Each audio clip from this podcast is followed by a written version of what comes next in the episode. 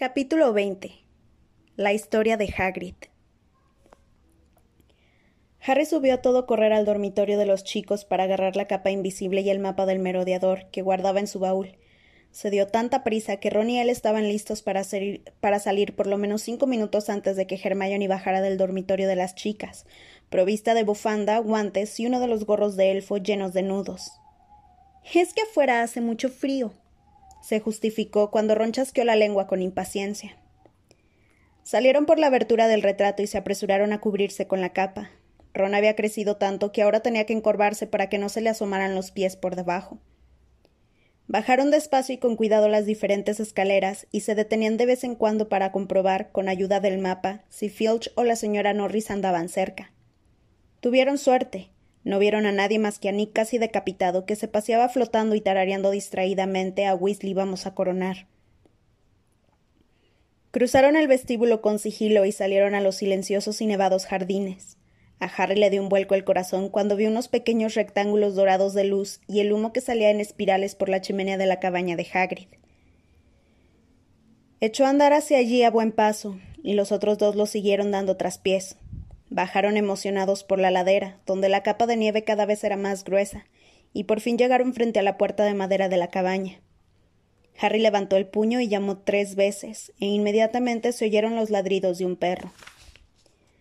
Somos nosotros, Hagrid, susurró Harry por la cerradura. Debí imaginármelo, respondió una áspera voz. Los tres amigos se miraron sonrientes debajo de la capa invisible.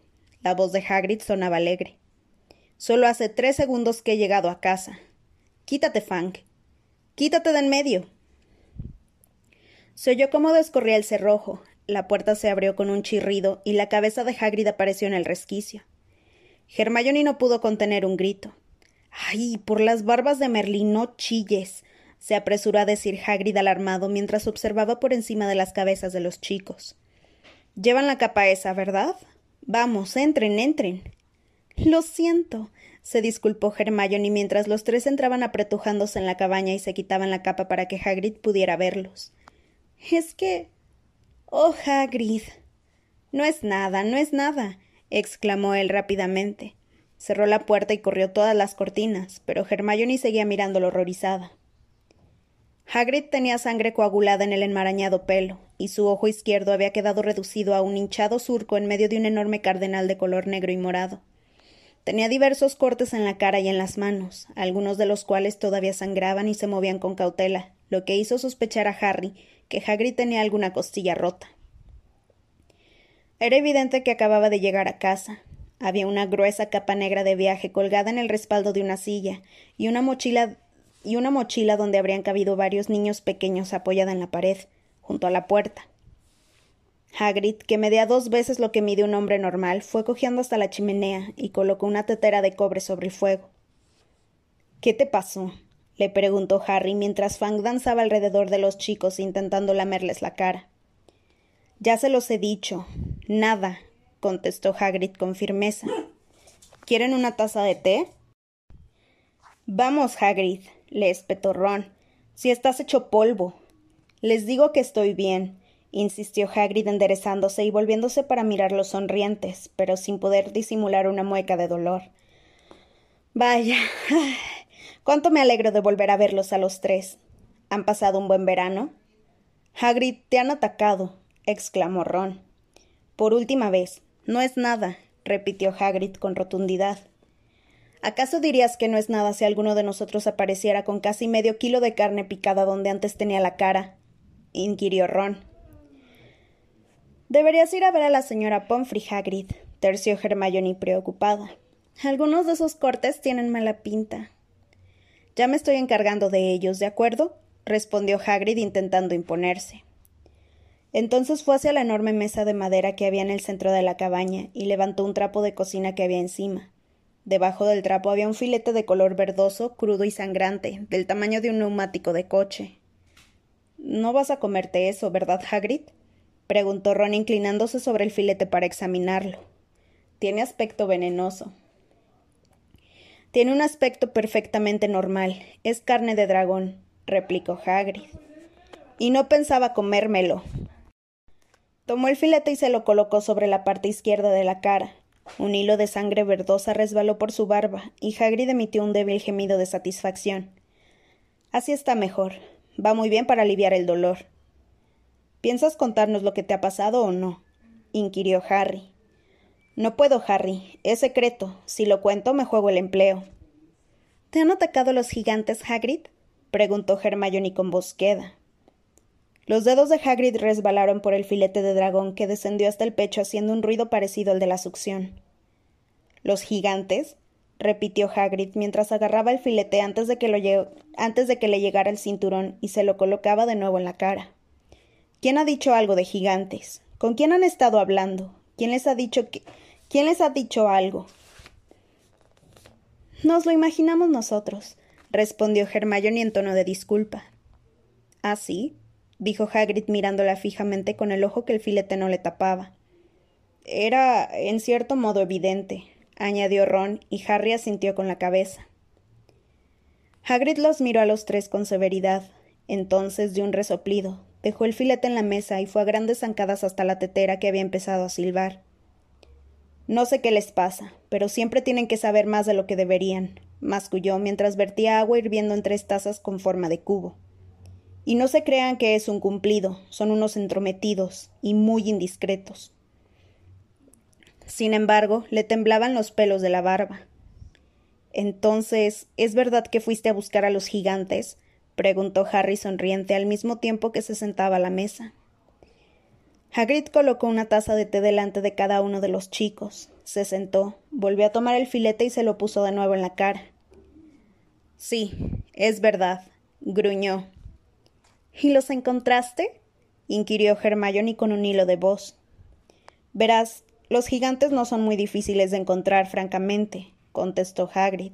Son bastante grandes, ¿sabes? ¿Dónde viven? preguntó Ron. En las montañas, respondió Hagrid a regañadientes. Entonces, ¿cómo es que los muggles nunca los ven? Te equivocas, se adelantó Hagrid. Lo que pasa es que sus muertes siempre se atribuyen a accidentes de alpinismo, ¿no es cierto? Se ajustó un poco el filete para que le tapara la parte más magullada de la cara, y Ron insistió. Vamos, Hagrid, cuéntanos lo que has estado haciendo. Si nos dices lo que te pasó con los gigantes, Harry te explicará cómo lo atacaron los dementores. Hagrid se atragantó con el té y al mismo tiempo se le cayó el filete de la cara. Una gran cantidad de saliva, té y sangre de dragón salpicó la mesa mientras Hagrid tosía y farfullaba. El filete resbaló y cayó al suelo. ¿Qué es eso de que te atacaron los dementores? masculló Hagrid. ¿No lo sabías? le preguntó Hermione con los ojos como platos. No sé nada de lo que ha pasado desde que me marché. Tenía una misión secreta, de acuerdo, y no era cuestión de que las lechuzas me siguieran por todas partes. Esos malditos dementores. ¿Lo dices en serio? Sí, claro. Fueron a Little Winging y nos atacaron a mi primo y a mí. Y entonces el Ministerio de Magia me expulsó. ¿Qué?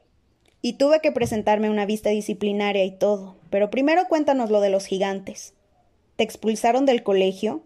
Cuéntanos lo que te ha pasado este verano y yo te contaré lo que me ha ocurrido a mí en el mío. Hagrid lo fulminó con la mirada de su único ojo sano, y Harry le sostuvo la mirada con una expresión que era mezcla de inocencia y determinación. Está bien, aceptó Hagrid resignado. Se agachó y le arrancó el filete de dragón a Fang de la boca. No hagas eso, Hagrid, es antihigiénico, exclamó Hermione, pero él ya se había vuelto a poner el enorme trozo de carne en la hinchada cara. Bebió otro tonificante sorbo de té y comenzó. Bueno, salimos de aquí en cuanto terminó el curso. Entonces, ¿Madame Maxime iba contigo? lo interrumpió Hermione.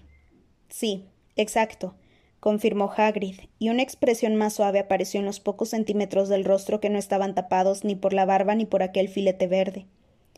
Sí, íbamos los dos solos, y he de decir que a Olimp no le importa prescindir de las, de las comodidades.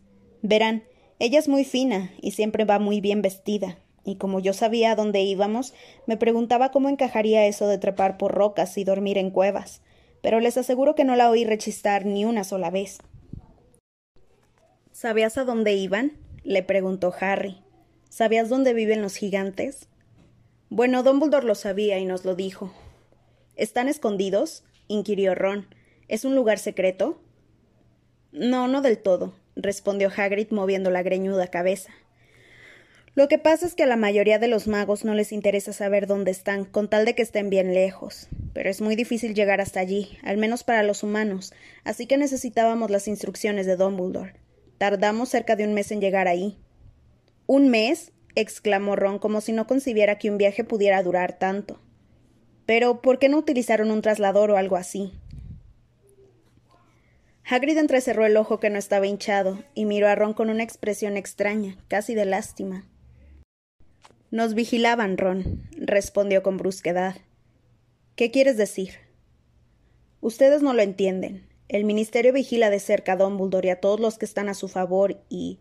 Eso ya lo sabemos, intervino Harry, ansioso por escuchar el resto de la historia de Hagrid. Ya sabemos que el Ministerio vigila a Dumbledore. ¿Y no podían utilizar la magia para llegar hasta allí? terció Ron estupefacto. ¿Tenían que comportarse como muggles todo el tiempo? Bueno, no siempre, puntualizó Hagrid cautelosamente. Pero teníamos que ir con mucho cuidado, porque Olimpia y yo destacamos un poco. Ron hizo un ruidito ahogado, un sonido entre bufido y un resuello, y rápidamente bebió un sorbo de té. De modo que no resulta muy difícil seguirnos la pista. Fingimos que nos íbamos de vacaciones juntos.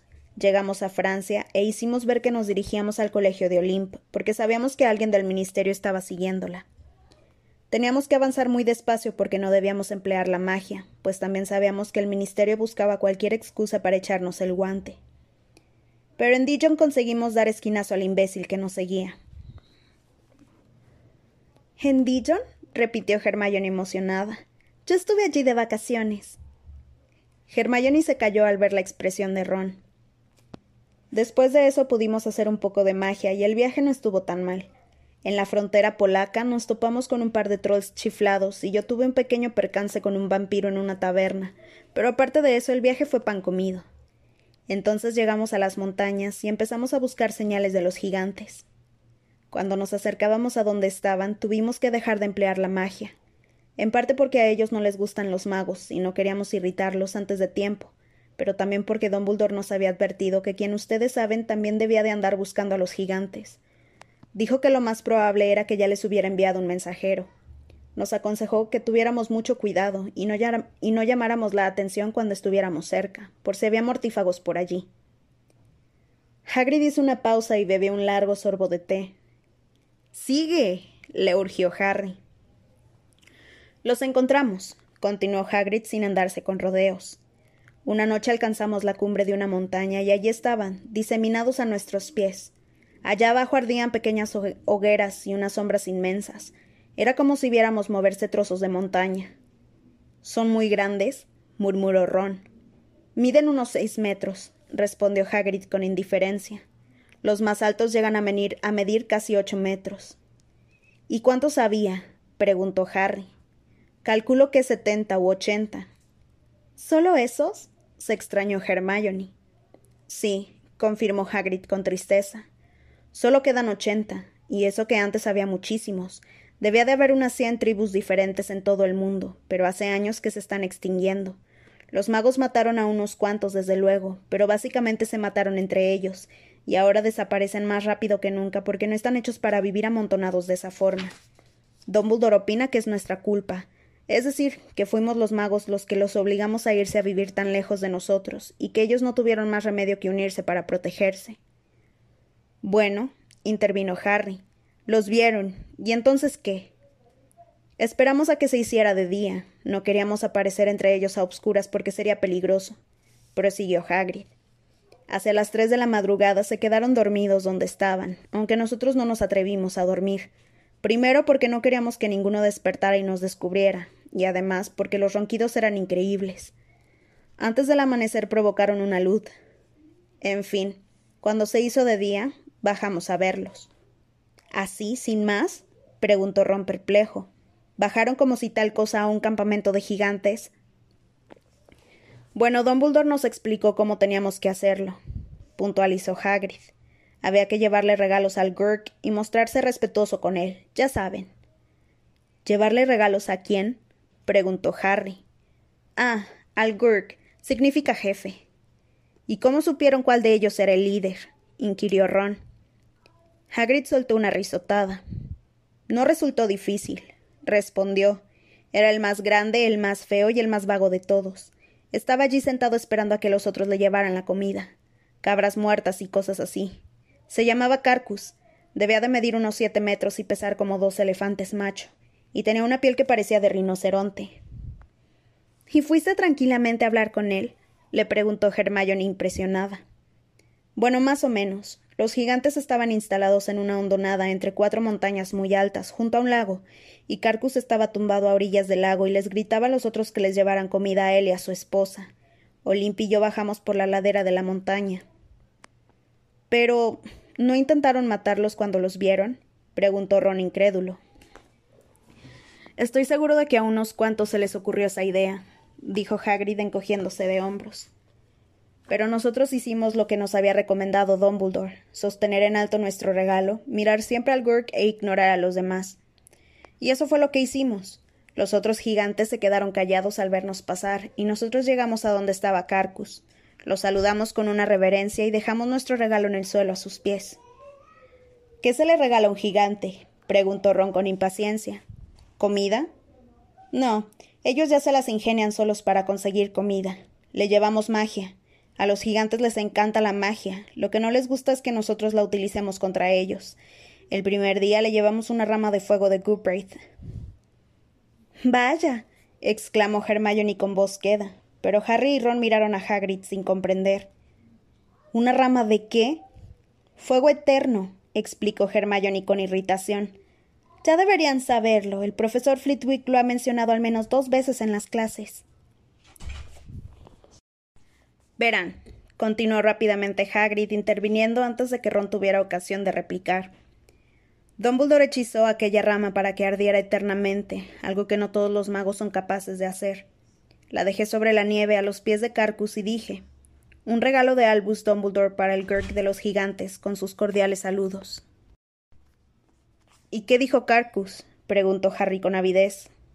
Nada, no sabe hablar nuestro idioma. No me digas. Pero no tuvo importancia, comentó Hagrid imperturbable. Dumbledore ya nos había advertido sobre esa posibilidad. Carcus entendió lo suficiente para llamar a gritos a un par de gigantes que sabían, y ellos hicieron de intérpretes. ¿Y le gustó el regalo? inquirió Ron. Ya lo creo. Se puso loco de contento cuando comprendió qué era contestó Hagrid mientras mientras le daba vuelta al filete de dragón y se ponía la parte que estaba más fresca sobre el ojo hinchado. Estaba entusiasmado, y entonces le dije Albus Dumbledore ruega a Alger que hable con su mensajero cuando mañana regrese con otro regalo. ¿Por qué no podías hablar con ellos aquel día? preguntó Hermione. Dumbledore quería tomarse las cosas con calma para que viera que cumplíamos nuestras promesas. Si les dices mañana volveremos con otro regalo y al día siguiente cumples con lo que has prometido, les causas una buena impresión, ¿entienden?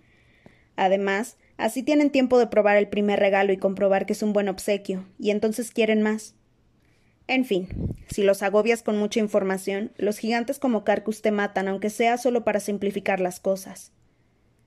Así que nos marchamos de allí, haciendo reverencias, y buscamos una bonita cueva donde pasar la noche. A la mañana siguiente volvimos al campamento de los gigantes, y esta vez encontramos a Carcus sentado muy tieso, esperándonos impaciente. ¿Y hablaron con él? Sí, sí. Ah, primero le entregamos un precioso yelmo fabricado por duendes, indestructible. Luego nos sentamos a hablar con él. ¿Y qué dijo? No gran cosa, contestó Hagrid. En realidad se limitó a escuchar, pero vimos algunos buenos indicios. Carcus había oído hablar de Dumbledore y sabía que no había estado de acuerdo con el exterminio de los últimos gigantes de Gran Bretaña. Le interesaba mucho enterarse de lo que quería decirle Dumbledore. Algunos gigantes, sobre todo los, sobre todo los que entendían algo de nuestro idioma, se acercaron a escuchar. Aquel día nos marchamos muy esperanzados. Prometimos volver a la mañana siguiente con otro regalo, pero aquella noche todo salió mal. ¿Qué quieres decir? preguntó rápidamente Ron. Ya les he dicho que los gigantes no están hechos para vivir en grupos tan numerosos, respondió Hagrid apesadumbrado. No pueden evitarlo, se pelean a cada momento. Los hombres riñen entre sí, y las mujeres entre ellas. Del mismo modo, Los que quedan de las antiguas tribus riñen entre ellos, y eso sin que haya discusiones por la comida, ni por las mejores hogueras, ni por los mejores enclaves para dormir. Lo lógico sería que vivieran en paz, dado que su raza está a punto de extinguirse, pero. Ah. Aquella noche se armó una pelea, prosiguió después de haber suspirado profundamente. Nosotros lo vimos todo desde la entrada de nuestra cueva, que estaba orientada hacia el valle. Duró varias horas, y no se imaginan el ruido que hacían. Cuando salió el sol vimos que la nieve se había teñido de rojo y que su cabeza estaba en el fondo del lago. ¿La cabeza de quién? preguntó Hermione entrecortadamente. De Carcus, dijo Hagrid apesadumbrado. Había un nuevo Gurk, Golgomath. Ah, nosotros no, nosotros no habíamos contado con tener que tratar con un nuevo Gurk dos días después de haber establecido contacto con el primero, e intuíamos que Golgomath no iba a mostrarse tan dispuesto a escucharnos, pero de todos modos debíamos intentarlo. ¿Fueron a hablar con él? inquirió Ron fascinado con la historia. Después de ver cómo le arrancaba la cabeza a otro gigante. Pues claro, contestó Hagrid. No habíamos ido hasta allí para abandonar el segundo día. Bajamos hasta el campamento con el siguiente regalo que teníamos preparado para Carcus. Antes de abrir la boca yo ya sabía que no íbamos a conseguir nada. Golgomath estaba sentado con el yelmo de Carcus puesto y nos miraba con una sonrisa irónica en los labios. Era inmenso, uno de los gigantes más grandes del campamento. Tenía el cabello negro a juego con los dientes y llevaba un collar hecho de huesos. Algunos parecían humanos.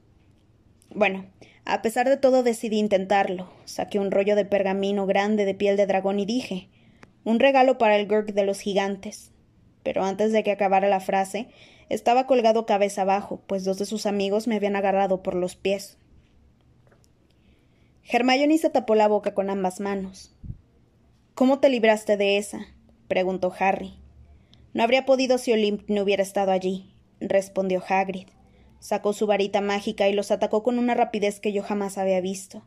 Estuvo magnífico. A los dos gigantes que me sujetaban les echó una maldición de conjuntivitis, y entonces me soltaron inmediatamente pero estábamos metidos en un buen lío porque habíamos utilizado la magia contra ellos, y eso es lo que los gigantes no soportan de los magos. Tuvimos que poner pies en polvorosa y sabíamos que ya no íbamos a poder volver al campamento. Caramba, Hagrid, dijo Ron con voz queda. ¿Y cómo es que has tardado tanto en volver a casa si solo estuviste allí tres días? inquirió Hermione. No nos marchamos al cabo de tres días, contestó Hagrid ofendido. Dumbledore confiaba en nosotros. Pero si acabas de decir que ya no podían volver al campamento. No, de día no. Teníamos que replantearnos las, estrategias. Pasamos un par de días escondidos en la cueva observando a los gigantes, y lo que vimos no nos gustó nada. ¿Colgo más arrancó más cabezas? preguntó Hermione con aprensión. No, ojalá lo hubiera hecho. ¿Qué quieres decir? Quiero decir que pronto comprendimos que no le caían mal todos los magos, que solo éramos nosotros. ¿Mortífagos? insinuó Harry rápidamente. Sí, confirmó Hagrid con amargura. Un par visitaban al Gurk todos los días y le llevaban regalos, y el Gurk no los colgaba por los pies. ¿Cómo supieron que eran mortífagos? preguntó Ron. Porque a uno lo reconocí, gruñó Hagrid. McNair, ¿se acuerdan de él? El tipo al que enviaron para matar a Buckbeak. Está loco de remate. Disfruta tanto como, como Golgomath matando. No me extraña que se llevaran tan bien. ¿Y McNair convenció a los gigantes de que se unieran a quien tú sabes? inquirió Hermione desesperada. Un momentito, todavía no he terminado mi historia, dijo Hagrid indignado. Teniendo en cuenta que al principio se había resistido a contarles nada, era curioso que ahora disfrutara tanto con su propio relato. Olimpia y yo estuvimos cambiando impresiones y llegamos a la conclusión de que el hecho de que el Gurk prefiriera a quien ustedes saben no significaba que los demás también lo prefirieran. Teníamos que intentar convencer a unos cuantos de los otros, es decir, a los que no querían tener a Golgomath como Gurk. ¿Y cómo sabías cuáles eran? preguntó Ron. Pues mira, dedujimos que eran los que habían quedado hechos papilla, respondió Hagrid con paciencia. Los que tenían un poco de sensatez se mantenían alejados de Golgomath y estaban escondidos en las cuevas que había alrededor del barranco, como nosotros. Así que decidimos ir a fisgonear por allí por la noche para intentar convencer a algunos. ¿Fueron a fisgonear por las cuevas obscuras en busca de gigantes? preguntó Ron con una voz que transmitía un profundo respeto. Bueno, los gigantes no eran lo que más nos preocupaba, contestó Hagrid, sino los mortífagos. Antes de que partiéramos, Dumbledore nos había advertido que no nos enfrentáramos a ellos si podíamos evitarlo, y el problema era que los mortífagos sabían que estábamos por allí, porque lo lógico era que Golgomath se los hubiera contado. Por la noche, cuando los gigantes dormían y nosotros queríamos ir a inspeccionar las cuevas, McNair y el otro mortífago nos buscaban por las montañas. Me costó trabajo impedir que Olimp se abalanzara sobre ellos, prosiguió Hagrid, y al sonreírse le subió la enmarañada barba. Estaba ansiosa por atacarlos. Olimp es increíble cuando se enoja, se pone furiosa de verdad. Debe de ser la sangre francesa que lleva en las venas. Hagrid se quedó mirando el fuego con ojos llorosos. Harry le permitió treinta segundos de embelesamiento, pero luego se aclaró ruidosamente la garganta y dijo ¿Y qué pasó? ¿Encontraron alguno de los otros gigantes? ¿Qué? Ah, sí, Sí, los encontramos. La tercera noche después de que mataran a Carcus salimos de la cueva donde estábamos escondidos y bajamos al barranco, con los ojos muy abiertos por si rondaba por allí algún mortífago. Entramos en algunas cuevas, pero sin éxito. Y entonces, creo que fue en la sexta, encontramos a tres gigantes escondidos. Debían de estar muy apretujados, observó Ron. Era una cueva muy grande, había espacio para columpiar a un niso, concretó Hagrid. ¿No los atacaron cuando los vieron? Preguntó Harry. Probablemente lo habrían hecho si se hubieran hallado en mejores condiciones, contestó Hagrid, pero estaban los tres malheridos porque los secuaces de Golgomath los habían apaleado hasta dejarlos inconscientes. Tras recobrar el conocimiento, se habían refugiado en el primer sitio que habían encontrado. En fin, uno de ellos sabía un poco nuestro idioma e hizo de intérprete para los otros, y lo que les dijimos no les pareció mal, así que más tarde volvimos a su cueva para visitar a los heridos. Creo que hubo un momento en que, en que tuvimos convencidos a seis o siete. ¿Seis o siete? repitió Ron con entusiasmo. No está nada mal.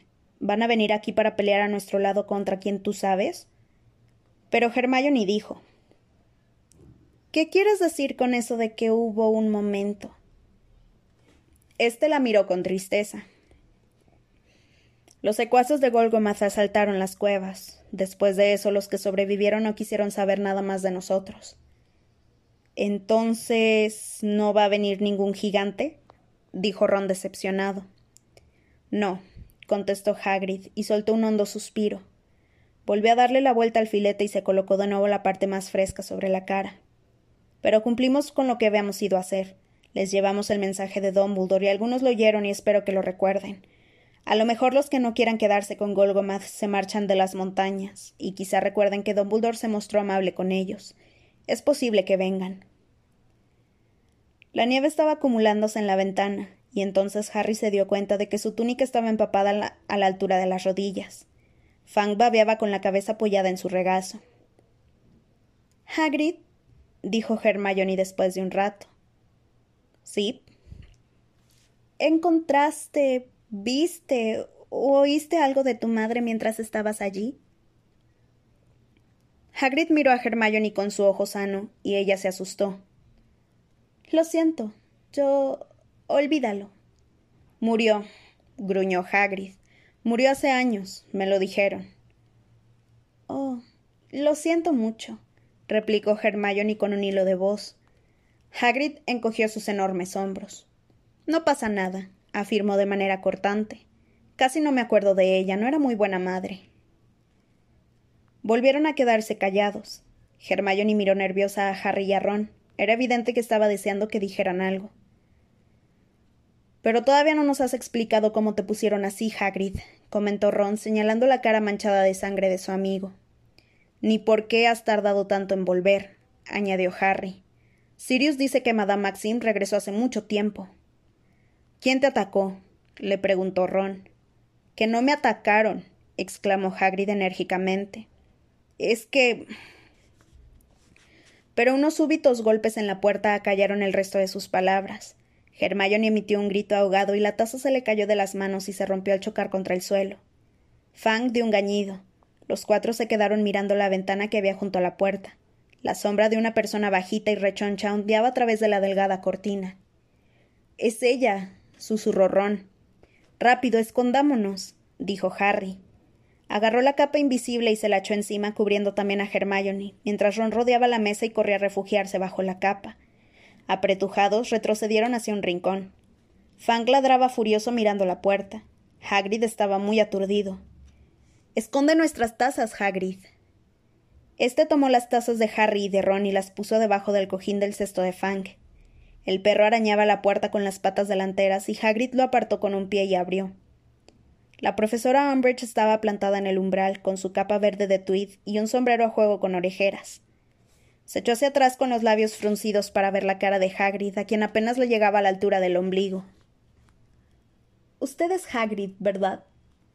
dijo despacio y en voz muy alta, como si hablara con un sordo. A continuación entró en la cabaña sin esperar una respuesta, dirigiendo sus saltones ojos en todas direcciones. Largo. exclamó con brusquedad, agitando su, bolso frente a Fan, que se le había echado dando saltos e intentaba lamerle la cara. Oiga, no querría parecer grosero, dijo Hagrid mirándola fijamente. Pero ¿quién demonios es usted? Me llamo Dolores Umbridge. La profesora Umbridge recorrió la cabaña con la mirada. En dos ocasiones fijó la vista en el rincón donde estaba Harry apretado entre Ron y Hermione. ¿Dolores Umbridge? repitió Hagrid absolutamente confundido. Creía que era una empleada del ministerio. ¿No trabaja para Fudge? Sí, antes era la subsecretaria del mismo, confirmó la bruja, y empezó a pasearse por la cabaña reparando en todo, desde la mochila que había apoyada en la pared hasta la capa de viaje colgada del respaldo de la silla. Ahora soy la profesora de defensa contra las artes obscuras. Es usted valiente, comentó Hagrid. Ya no hay mucha gente dispuesta a ocupar esa plaza. Y la suma inquisidora de Hogwarts, añadió Dolores Umbridge como si no hubiera oído el comentario de Hagrid. ¿Y eso qué es? preguntó él, frunciendo el entrecejo. Precisamente iba a preguntarle lo mismo, dijo la profesora Umbridge, señalando los trozos de porcelana de la taza de Hermione que había en el suelo.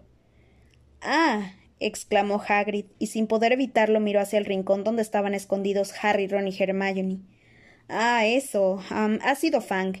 Ha roto una taza. Por eso he tenido que usar esa otra. Mm. Hagrid señaló la taza con la que había estado bebiendo. Todavía se sujetaba con una mano el filete de dragón contra el ojo magullado. La profesora Umbridge dejó de pasearse y miró a Hagrid, fijándose en todos los detalles de su apariencia. He oído voces, comentó con calma. Estaba hablando con Fang, aseguró Hagrid con firmeza. ¿Y él le contestaba? Bueno, en cierto modo, dijo Hagrid, que parecía un poco incómodo. A veces digo que Fang es casi humano. Hay tres rastros en la nieve que conducen desde la puerta del castillo hasta su cabaña, declaró la profesora Umbridge con parsimonia. Hermione ahogó un grito y Harry le tapó la boca con una mano. Por fortuna, Fang olfateaba ruidosamente el bajo de la túnica de la profesora Umbridge, que no pareció haber oído nada. Mire, yo acabo de llegar, explicó Hagrid, señalando su mochila con una enorme mano. A lo mejor ha venido alguien antes y no me han encontrado. No hay huellas que salgan de la puerta de la cabaña. Bueno, no sé por qué será dijo Hagrid nervioso, tocándose la barba, y volvió a mirar hacia el rincón donde estaban Harry, Ron y Hermione, como pidiéndoles ayuda. No sé. La profesora Umbridge se dio la vuelta y volvió a recorrer la cabaña, examinando atentamente todo lo que la rodeaba. Se agachó y miró debajo de la cama, abrió los armarios de Hagrid, pasó a solo cinco centímetros de donde estaban Harry, Ron y Hermione pegados contra la pared. Harry hasta encogió el estómago cuando ella pasó por su lado. Tras examinar detenidamente el interior del inmenso caldero que Hagrid utilizaba para cocinar, volvió a darse la vuelta y preguntó ¿Qué le ha ocurrido? ¿Cómo se ha hecho esas heridas? Hagrid se apresuró a quitarse el filete de dragón de la cara, lo cual en opinión de Harry fue un error, porque dejó al descubierto el tremendo cardenal que tenía alrededor del ojo, por no mencionar la gran cantidad de sangre fresca y coagulada que le cubría la cara. Es que he sufrido un pequeño accidente, contestó sin convicción. ¿Qué tipo de accidente? Pues tropecé. Tropezó, repitió la profesora Umbridge con frialdad. Sí, eso es. Con, con la escoba de un amigo mío. Yo no vuelo. Comprenderá que con mi estatura. no creo que haya escobas adecuadas para mí. Tengo un amigo que se dedica a la cría de caballos Abraxan. No sé si los habría visto alguna vez. Son unas bestias enormes, con alas, ¿sabe? Una vez monté uno y fue. ¿Dónde he estado? lo interrumpió la profesora Umbridge, cortando por lo sano el balbuceo de Hagrid. ¿En dónde he estado? Estado, sí, acabó de decir ella. El curso empezó hace dos meses. Otra profesora ha tenido que hacerse cargo de sus clases. Ninguno de sus colegas ha sabido darme ninguna información acerca de su paradero. No dejó usted ninguna dirección. ¿Dónde he estado? Entonces se produjo una pausa durante la cual Hagrid miró a la profesora Umbridge con el ojo que acababa de destapar. A Harry le pareció que podía oír el cerebro de su amigo trabajando a toda máquina. Pues he estado fuera por motivos de salud. Aclaró al fin. Por motivos de salud. Vaya, repitió la profesora Umbridge, recorriendo con la mirada la descolorida e hinchada cara de Hagrid. La sangre de dragón goteaba lenta y silenciosamente sobre su chaleco. Sí, necesitaba un poco de aire fresco, ¿sabe? Claro, porque como guardabosques no debe de tener ocasión de respirar mucho aire fresco, replicó la profesora Umbridge con dulzura. El único trozo de la cara de Hagrid que no estaba de color negro ni morado se puso rojo. Bueno, me convenía un cambio de ambiente. ¿Ambiente de montaña? sugirió la profesora Umbridge con rapidez. Lo sabe, pensó Harry desesperado. ¿De montaña? repitió Hagrid exprimiéndose el cerebro. No, no, fui al sur de Francia. Me apetecía un poco de sol. Y de mar. No me diga, saltó la profesora Umbridge. Pues no está muy moreno. Sí, es cierto, es que tengo una piel muy sensible, repuso Hagrid intentando forzar una sonrisa conciliadora. Harry se fijó en que le faltaban dos dientes. La profesora Umbridge se quedó mirándolo fríamente, y la sonrisa de Hagrid flaqueó. Entonces la bruja se subió un poco más el bolso hasta el codo y dijo Informaré al ministerio de su tardanza, como es lógico. Claro, repuso Hagrid y asintió con la cabeza. También debería usted saber que como suma inquisidora es mi deber supervisar a los profesores de este colegio, de modo que me imagino que volveremos a vernos muy pronto. añadió, dando la vuelta bruscamente y dirigiéndose hacia la puerta. ¿Que nos está supervisando? preguntó Hagrid desconcertado mirando la espalda de la profesora Umbridge. En efecto, afirmó ésta girando la cabeza cuando ya tenía una mano en el picaporte. El Ministerio está decidido a descartar a los profesores poco satisfactorios. Hagrid. Mm. Buenas noches. Y a continuación salió de la cabaña y cerró la puerta, que hizo un ruido seco. Harry fue a quitarse la capa invisible, pero Hermione le agarró la muñeca. Todavía no, le susurró al oído. Quizá no se ha ido aún. Hagrid debía de estar pensando lo mismo, porque cruzó la habitación y apartó un poco la cortina para, para mirar afuera. Está volviendo al castillo, dijo en voz baja. Caramba, así que está supervisando a los profesores, ¿eh? Sí, afirmó Harry quitándose la capa. La profesora Triloni ya está en periodo de prueba. Oye, Hagrid, ¿qué tienes pensado hacer en nuestras clases? preguntó Hermione. Oh, no te preocupes por eso, tengo un montón de clases planeadas respondió Hagrid con entusiasmo. Tomó el filete de dragón de la mesa y volvió a ponérselo sobre, sobre el ojo.